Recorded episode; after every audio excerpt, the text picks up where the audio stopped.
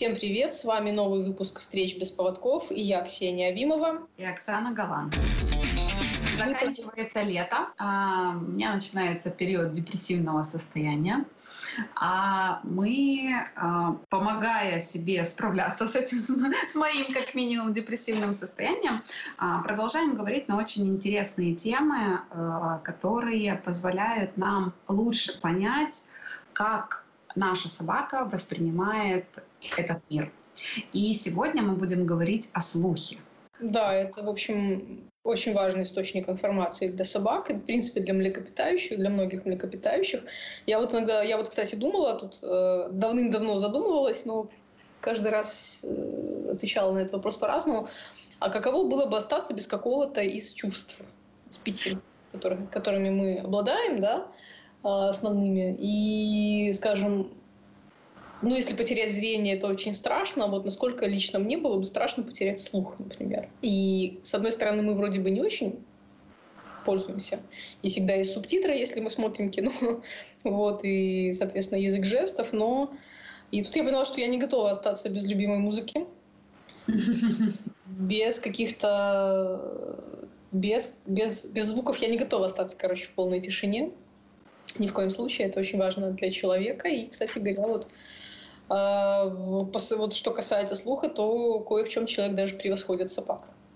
Мы об этом будем говорить чуть позже. Да, да, сегодня у нас действительно слух, важный источник информации, как я уже сказала.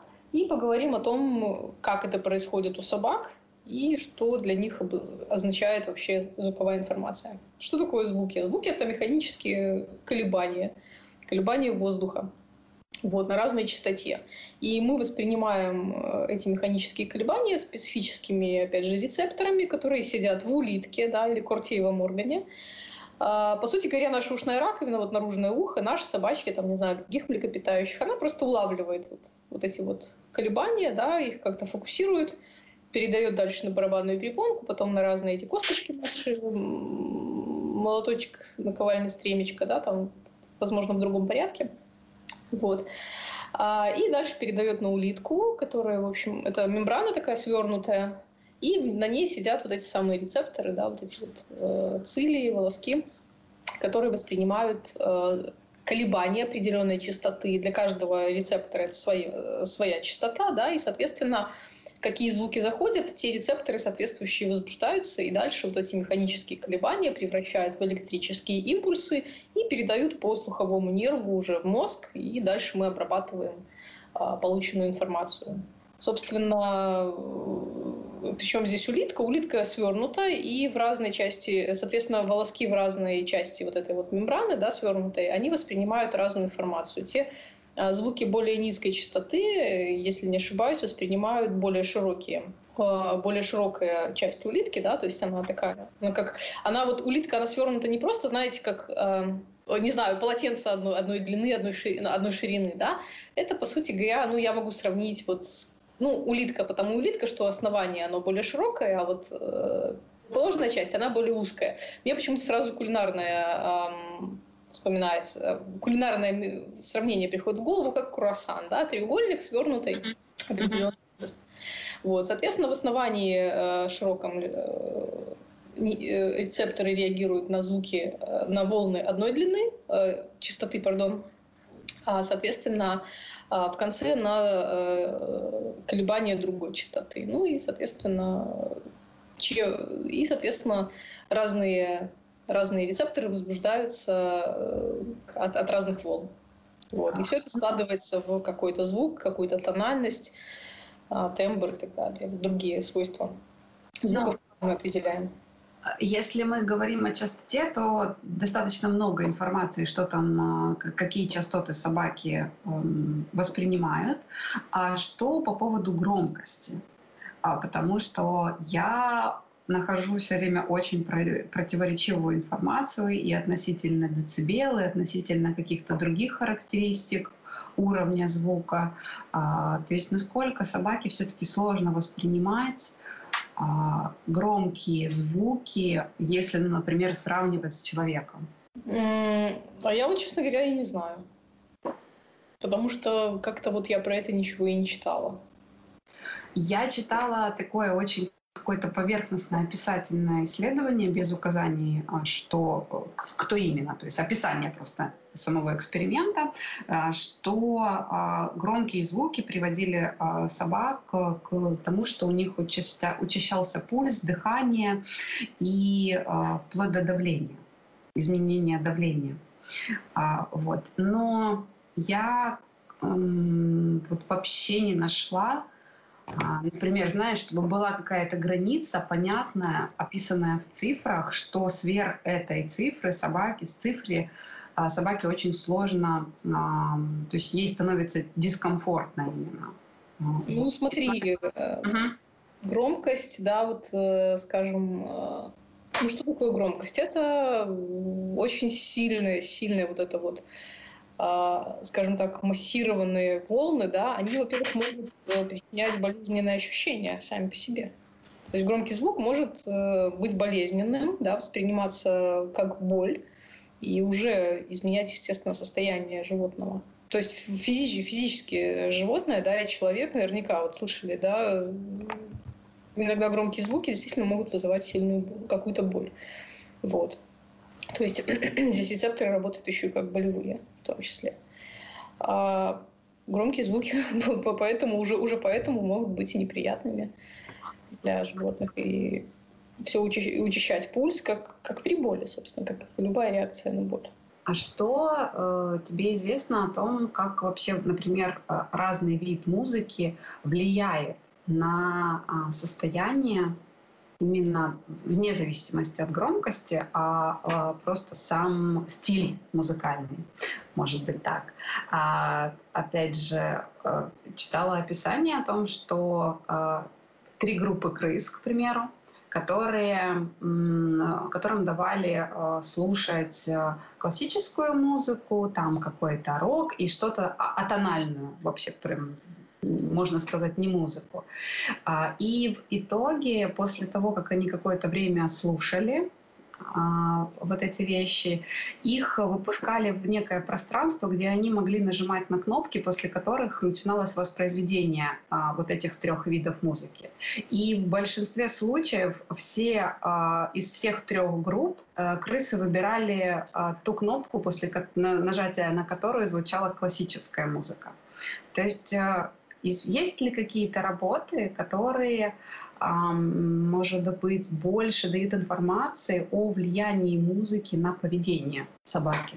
Ну, есть вот э, работа одна, я так общая, опять же, не подробно, да, э, что классическая музыка влияет, э, успокаивает собак. Вот. Поэтому якобы ее можно использовать, в, видимо, в каких-то терапевтических целях для расслабления собаки с чем связано. Ну, опять же, музыка-то разная бывает. Mm-hmm. Классическая. Это может быть и э, какая-нибудь там увертюра Эгмонт Бетховена, такая очень патетическая, да, потому что про подавление мятежа. А, да, все, все по теме. А может быть и какой-нибудь э, что-нибудь очень, очень мирное, не знаю, там что-то очень такое. Но механизм... Какой-нибудь скрипичный концерт Вивальди условно говоря. То есть, ну, классическая музыка тоже разная, симфоническая, да, и так не скажешь. Ну, вот считается, что классическая музыка собаку успокаивает. Но механизм, почему это происходит, не, не, не ясен. Я правильно понимаю? Нет, что... работ просто не особо много на эту тему. Uh-huh. В принципе, э, не очень изучается. Ну, по крайней мере, видимо, в этом направлении, да, uh-huh. изучается, изучалось, по крайней мере, что там. Больше есть какие-то такие, знаешь, так сказать, тактико-технические характеристики слуха собаки, например, что у них более широкий диапазон, э, вот они воспринимают более широкий диапазон а, звуковых колебаний. То есть если человек в среднем э, различает слышимый, так сказать, звук это 31 Гц до 17,5 тысяч Гц, то собака от 41 Гц до 44-47 тысяч Гц. То есть 47 тысяч – это такая предельная частота, которую они способны воспринимать. Герц – это колебания в секунду. То есть 44 колебания в секунду, 41 колебание или там 47 тысяч колебаний в секунду. Uh-huh. То есть ультразвук уже, да, то есть который, который человек не воспринимает. И поэтому, кстати говоря, иногда собаки ведут себя странно, а, начинают прислушиваться, мы ничего не слышим, но они слышат. Во-первых, может быть, потому что у них более чувствительный слух в том плане, что они слышат более тихие звуки, потому что все-таки и ушные раковины побольше будут. Хотя, опять же, размер э, именно вот органа слуха да, может не влиять на вот эту, так сказать, остроту слуха. Да? То есть нет таких данных, что у больших собак большие уши и большие барабанные перепонки, косточки, вот эти вот улитка, да. Нет, а у маленькой там чихуахуа, у нее все поменьше, и она хуже слышит. Нет, как раз такое, видимо, есть какая-то штука, там, может быть, относительная, да, а, относительные значения, то есть относительно размеров тела, может быть, величины мозга, там еще чего-то, да, то есть аппарат, который обрабатывает звуки, там, не знаю, нервной системы, да, но э, в целом как бы нет такой зависимости размеры тела, размеры аппарата слуха и, скажем, остроты слуха. Но, возможно, ну, собаки могут слышать более тихие звуки, это раз. Второе, они могут слышать те звуки, которые не слышим мы. То есть это тот же ультразвук, на которые мы не обращаем внимания, особенно чем старше мы становимся, тем э, уже вот этот диапазон, который мы слышим, да, то есть ультразвук и инфразвук мы тоже уже хуже слышим или не слышим вообще. А собаки еще могут слышать, и поэтому вести себя странно. Мы думаем, может, привидения какие-то, а собака просто услышала какой-нибудь, там, не знаю, писк мыши или летучие мыши, если водятся таковые в наших домах, в нашей местности, или еще какой-нибудь свист трубы, который мы не слышим и прочее, прочее. Я сейчас подумала еще об э, различных различном оборудовании, которым сейчас напичкана города. И, например, э, какие-то вещи, которые могут звуковые волны высокой частоты воспроизводить, и которые мы не слышим. А собака живет, ей приходится жить у них. Ведь это же тоже возможно. Я уже не думаю, что все эти вещи обязательно анализируются на предмет того, насколько, ну, не будет ли они влиять на других э, живых существ. Смотри, допустим, иногда спрашивают вот, и, и рассказывают хозяева, и опять же, все мы по своим собакам наверняка видим, да, что вот моя собака не любит ходить туда, она там прям как-то дергается, шарахается, сторонится вот конкретно этого места. Непонятно, Почему? Ну, возможно, возможно, что-то связанное со зрением, да, что-то видит, чего не видим мы. Может быть, запахи какие-то слышит, которые ей не нравятся. Но, возможно, это и звуки, которые мы не слышим. А действительно, много оборудования там, не знаю. Вот, кстати, есть такая штука, э, на некоторых магазинах ставят такую ультразвуковую сигнализацию, точнее, не сигнализацию, а такой источник ультразвука, который постоянно пищит. Взрослые люди не слышат, а подростки uh-huh. Это нужно для того, чтобы подростки тупо не залезали в эти магазины и, и э, не пытались там что-нибудь украсть. Такой двигатель, да, вот, э, ультразвуковой для воришек молодых. А, ну, если подросток слышит, то вы представляете, да, а, как это слышно собаке? Да, это, это может быть слышно собаки, и, соответственно, может просто проходить мимо какого-то дома или какой, ну, не знаю, это может быть там что-нибудь, где работает какой-нибудь насос, который издает неслышный звук или еще что-то пищит, или, может быть, медицинское оборудование какое-то. А, мы не слышим, а собаки могут услышать, и им будет там неприятно находиться. Тоже вариант. Поэтому, да, восприятие у них немножко другое, и не все можно списывать на странность конкретной собаки, а просто можно немножко подумать и предположить, что что-то связано именно с, с тем, что собаке доступны те, те ощущения, которые недоступны нам, скажем так. А еще из таких интересных вещей, да, э, про, про собак, вот я говорила, что в чем-то человек превосходит собаку, да, э, это в, в том, что мы гораздо точнее локализуем, определяем, откуда идет звук. Мы таки лучше. Мы, мы таки лучше, да, мы локализуем с точностью до одного градуса. То есть мы э, слышим что-то, у нас, естественно, мы двумя ушами воспринимаем, и хотя ушные раковины там не вращаются, ничего, но мы можем очень точно сказать, откуда идет звук. То есть это один градус, да, это очень небольшой угол, на котором мы определяем источник звука. А что говорят по этой способности о собаках? А собака говорят, что они способны установить это с точностью 8 и больше градусов. То есть у них, они менее точно определяют, да, то есть они вот понимают, что звук где-то там, но конкретно вот здесь, а может быть в сантиметре там правее или левее, да, или там, не знаю, в нескольких сантиметрах. Вот. Э, они менее точны в этом, э, несмотря на все свои способности. И вообще есть интересная, была интересная работа, сравнивалась э, поле зрения животного, млекопитающего, и вот этого, и, по сути, точность локализации. Угу. Соответственно, животные, у которых поле зрения уже, например, человек, по сравнению с животным, у которого поле зрения шире, например, собака, гораздо точнее локализует звук. То есть чем уже поле зрения, тем точнее мы э, определяем нахождение звука, ну, источник uh-huh. звука, uh-huh. а чем шире поле зрения, тем хуже. И это работает, вот, соответственно, для такого простого сравнения, как человек и собака. Ну, то есть э, еще дополнительно, когда она э, двигает ушами и как бы основание уха э, тоже шевелится, это э, попытка уловить этот источник. Да, это попытка определить, откуда идет, да, откуда идет звук, э, установить, что за он, откуда, да, где, где он есть. Вот, да, это именно слух. Иногда собаки могут смотреть в одну сторону, а при этом поводить ушами в другую, и это значит, что они очень там прям активно активно слушают. Хотя смотрят, может быть, на хозяина или еще на что-то, но э, за, заодно они вслушиваются в то, что звучит где-нибудь э, сбоку или сзади. Показатель, в принципе, насколько собака сконцентрирована на том, куда она смотрит. Сильно или не очень. Вот. А скажи мне, вот еще такой момент. А обычно, когда человек э, очень эм, уверенно говорит о том, что его там собака, например, знает, что как ее зовут, к примеру, да, и, э, ну, я думаю, это тоже такие эксперименты проводила, когда мы просим сказать это, например, другим совершенно тоном, или, например, сказать таким же тоном какое-то другое э, аналогичное слово, и собака а, среагирует на это точно так же, как на имя. То есть я к чему веду? А, саму насколько успешно они распознают оттенки вот этого колебания, когда, например, я кричу и зову ее э, именно подойти, и кричу от того, что я зла на нее. Ну, конечно, конечно, распознают. Они очень хорошо распознают фонему, то есть э, звуки, по-простому говоря. Да? То есть если мы заменяем один звук в слове, собака э, понимает, что это другое слово. Была такая интересная работа тоже. Ну, их, их на самом деле несколько, ну вот э, из того, что прямо приходит в голову. Когда мы вот учим собаку делать какие-то, как, выполнять какие-то команды, да, и заменяем какие-то звуки в, в словах, mm-hmm. которыми пользуемся для обозначения вот навыка.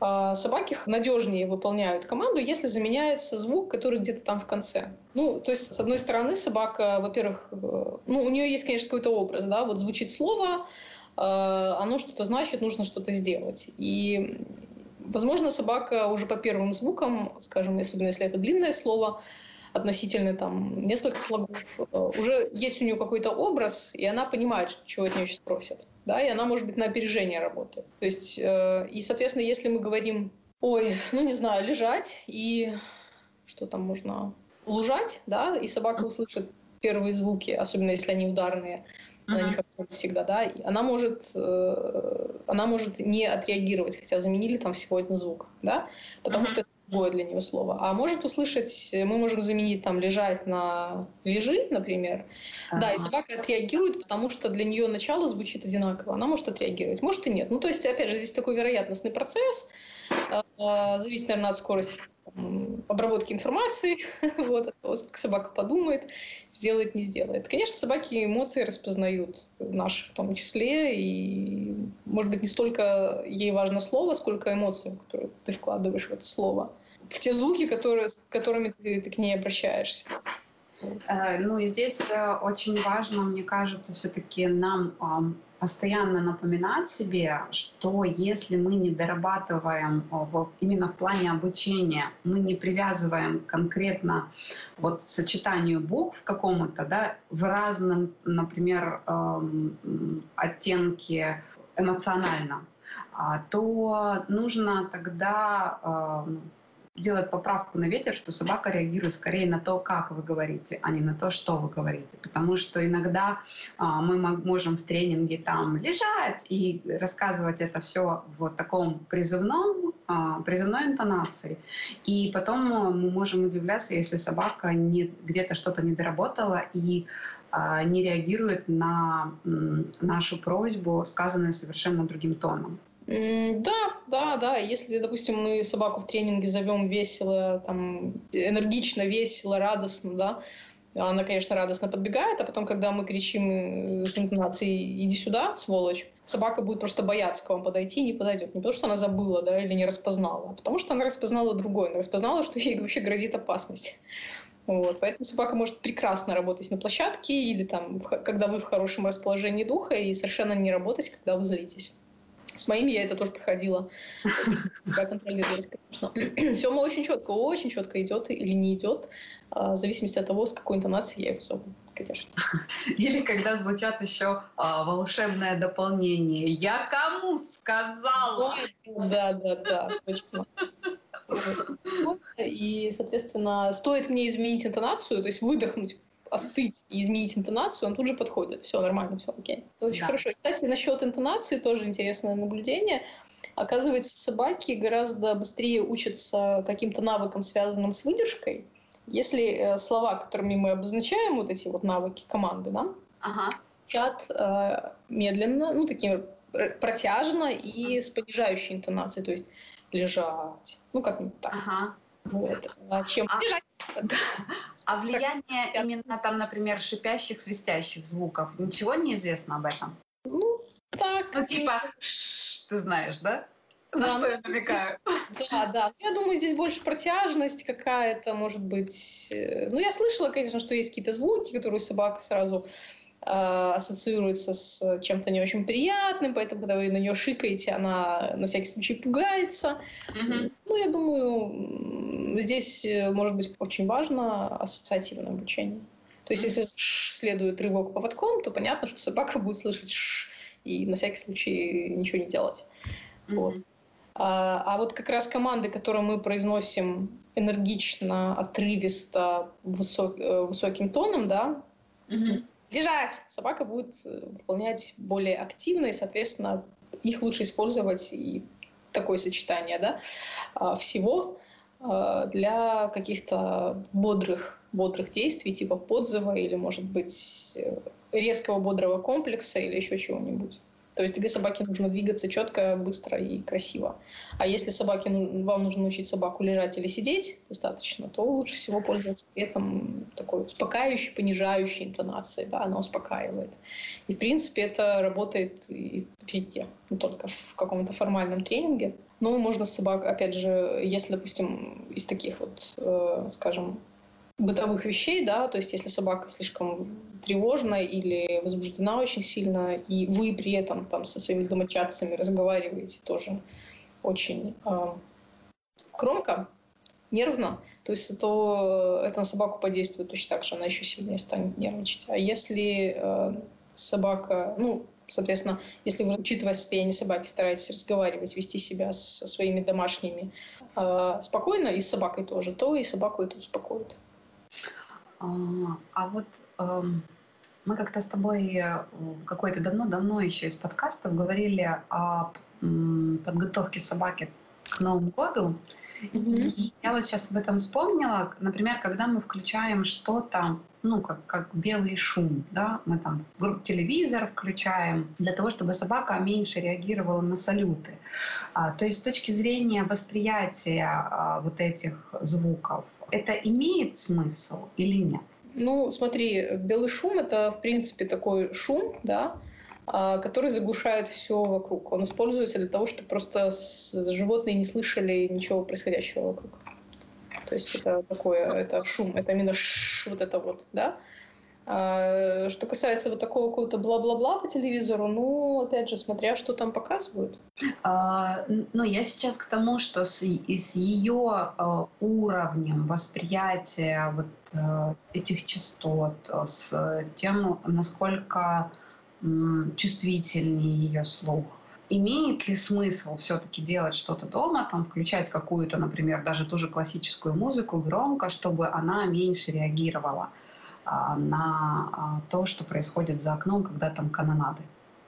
Ну, возможно, да, потому что все равно это как-то... Э, Наверное же фокус внимания, но ну, я сейчас э, утрирую, да, что а, то, что а, ближе, громче, оно будет анализироваться в первую очередь. Информация об этом и э, анализ э, соответствующей части мозга будет проводиться в первую очередь. Ну, понимаешь ли, тут еще такое дело, что вот к этому фоновому можно привыкнуть.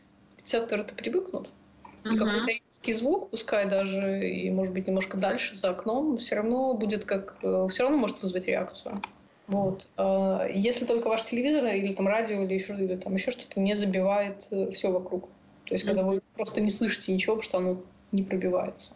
Тогда да, но насколько комфортно собаке вот в этой классической громкой музыке или в каком-то фильме, да, ну, или еще чем-то, я вот не знаю.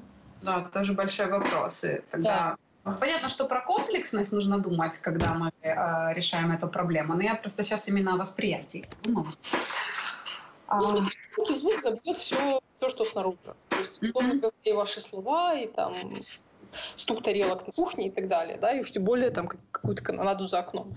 Вот. Э, да, конечно, забьет. Но если, это, если у вас фоном идет какая-то музычка постоянно, да, и вдруг какой-то резкий, отрывистый, одиночный звук там, или ну, резко начавшийся звук за окном, то его можно услышать, конечно, потому что он будет сильно выбиваться из того, что есть. Смотри, очень часто э, люди говорят, вот у моей собаки бананы в ушах ничего не слышит.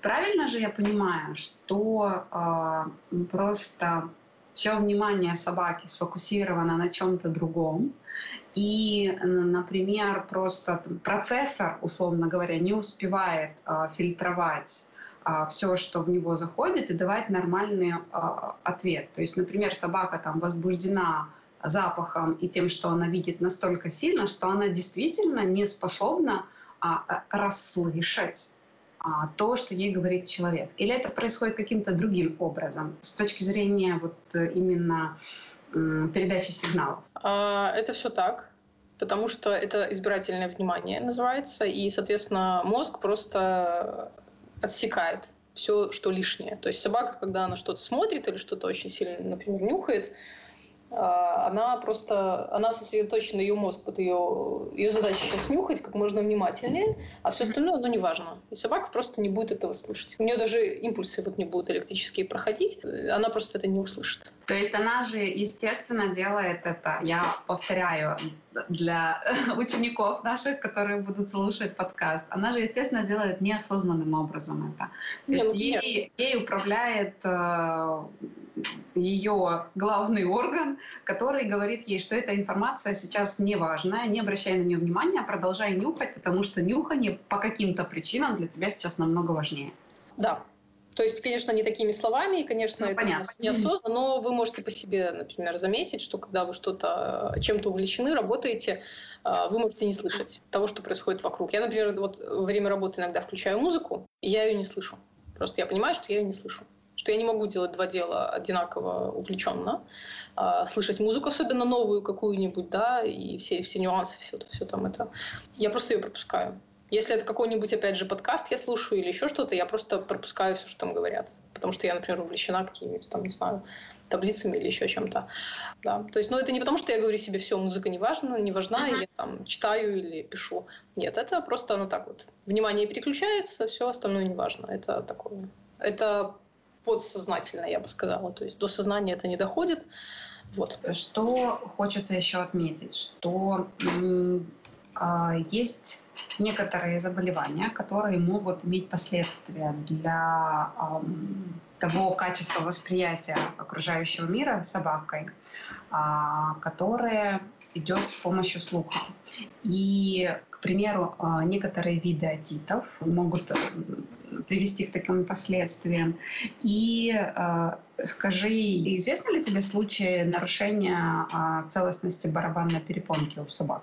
Ну, я сама не сталкивалась, но, в принципе, отиты могут, да, ее, ну, воспаление, которое там происходит, да, врачи мне, по крайней мере, вот у меня у Феди, у Феди mm-hmm. моего постоянные отиты, да, непонятно из-за чего возникающие.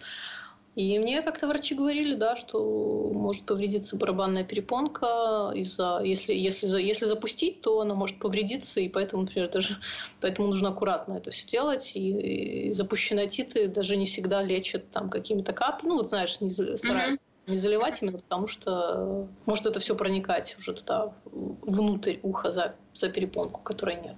А механические нарушения барабанной перепонки неизвестно? Ну, это постараться надо. Там. Ну, я, я ничего не нашла. Я а, тоже. Хотя у меня, ну, как бы, э, понятно, что у человека это может быть немножко другое строение, но у меня, а, помню, как сейчас, воспитательница в моем детском саду а, что-то сделала, и а, у нее был разрыв. Ну, можно, знаешь, спицу воткнуть, да, в ухо и разорвать себе перепонку. Конечно. У человека оно не... У собаки оно такое более извилистое, глубже гораздо все находится по сравнению с человеком. А, но собаке тоже, наверное, можно, я думаю. При большом желании что-нибудь запихнуть в ухо и, и порвать барабанную перепонку. Ну, как бы дурное дело не хитрое, но так я не слышала. Ну, еще, наверное, такие э, заболевания, как, например, тот же отит и его последствия, они могут привести к односторонней, например, глухоте или к, односторонней, к одностороннему ухудшению слуха. Ну, во-первых, э, соответственно, если нарушается, если барабанная перепонка, скажем, разрушается, да, каким-то образом, то понятно, что, во-первых, инфекция проникает туда, внутрь, и могут воспаляться уже ткани, которые лежат внутри уха, да, фактически во внутреннем ухе. А, может воспаляться и нервная система, и, естественно, и может дойти вплоть до каких-нибудь там, наверное, и воспаления мозга, если поднимется эта инфекция туда наверх. То есть это все, конечно, общие слова, ветеринары наверняка про это знают, страшилок побольше, но по логике так и, будет, так, и, так и будет. Поэтому запускать ушные болезни, э, отиты нельзя. Вот, лечить их надо. А, и читала еще о том, что некоторые виды а, например, э, вирусных инфекций могут привести тоже к какому-то нарушению, нейросенсорным каким-то нарушениям. А я читала о герпесе и о таксоплазмозе, о том, что они могут привести к ухудшению слуха как такового в итоге. Ну да, наверняка. То есть я не думаю, думаю, что не только герпес э, и токсоплазмоз это на это способны. Э, почему нет? Если вирус размножается хорошо где-то в, в, в нервной ткани, то, конечно, может разрушать и нервное окончание, и слуховые нервы, и все такое, конечно. Ну, то есть это такое дело, что повлиять может все, может не повлиять, может повести, может не повести. А, и тут я скорее веду к тому, что а, есть вещи, на которые нужно обращать внимание. То есть, если, например, собака там перестала а, как-то привычным образом себя вести, то хорошо бы просто анализировать, что с ней произошло. Там болела, не болела, там как-то у нее по-другому стало воспринимать э, происходящее. И это поможет лучше, мне кажется, изменять среду, и, соответственно, тогда не будет вот этого недопонимания. То есть э, я звал собаку, она приходила, теперь я зову собаку, она не приходит. Я сейчас очень утрирую. Да, на самом деле у нее там был такой отец, что она реально теперь не слышит, когда вы ее просто так зовете. Ей нужна помощь, например, какая-то дополнительная, я не знаю, там команда жестом или что-то такое. А, ну, не стоит э, забывать о том, что они могут пострадать из-за банальной вирусной инфекции, и, которая может привести к таким последствиям. Ну, здесь я наверное, в n сотый раз повторю, что если у собаки меняется поведение, особенно внезапно, особенно, скажем, оно становится каким-то странным, да, непонятным, то это в первую очередь повод приехать к ветеринару и исключить или подтвердить какую-то болезнь, а не списывать на какой-то характер, на погоду или еще на что-то. На, на непослушание или на банана в ушах. Да, потому что очень многие начинают э, рассказывать, у меня собака там такая упрямая, она у меня там такая, такая, такая, сякая, а потом выясняется, что собака просто болеет. И ничего с этим не попишешь. Это не характер, это просто течение болезни. Я думаю, что на сегодня все. Все важные вопросы, которые касаются э, слуха, мы обсудили. Да. А в следующий раз э, будет продолжение э, беседы об органах чувств. Скорее всего, мы будем говорить о зрении. Да. Видят ли собаки в темноте, благодаря чему они видят, как они видят, какой угол зрения и так далее. Я еще раз хочу напомнить, что собака совершенно другое существо, а, несравнимое с человеком, и что нам обязательно нужно углубляться в понимание, как она воспринимает окружающий мир. Это даст вам возможность действительно жить собакой ну, в такое пафосное слово гармонии, но тем не менее а, вам намного понятнее станет то, что она чувствует, как она чувствует, благодаря чему она это чувствует. И, соответственно, собаке станет намного а, комфортнее жить рядом с вами, и все это выиграют только от этого процесса. Да, и всегда можно будет в разговоре с друзьями что-нибудь рассказать интересненькое про собак. Вот, поэтому да, на сегодня мы, мы заканчиваем. В следующий раз говорим о зрении, примерно через месяц. Ну а пока всем пока. Пока-пока.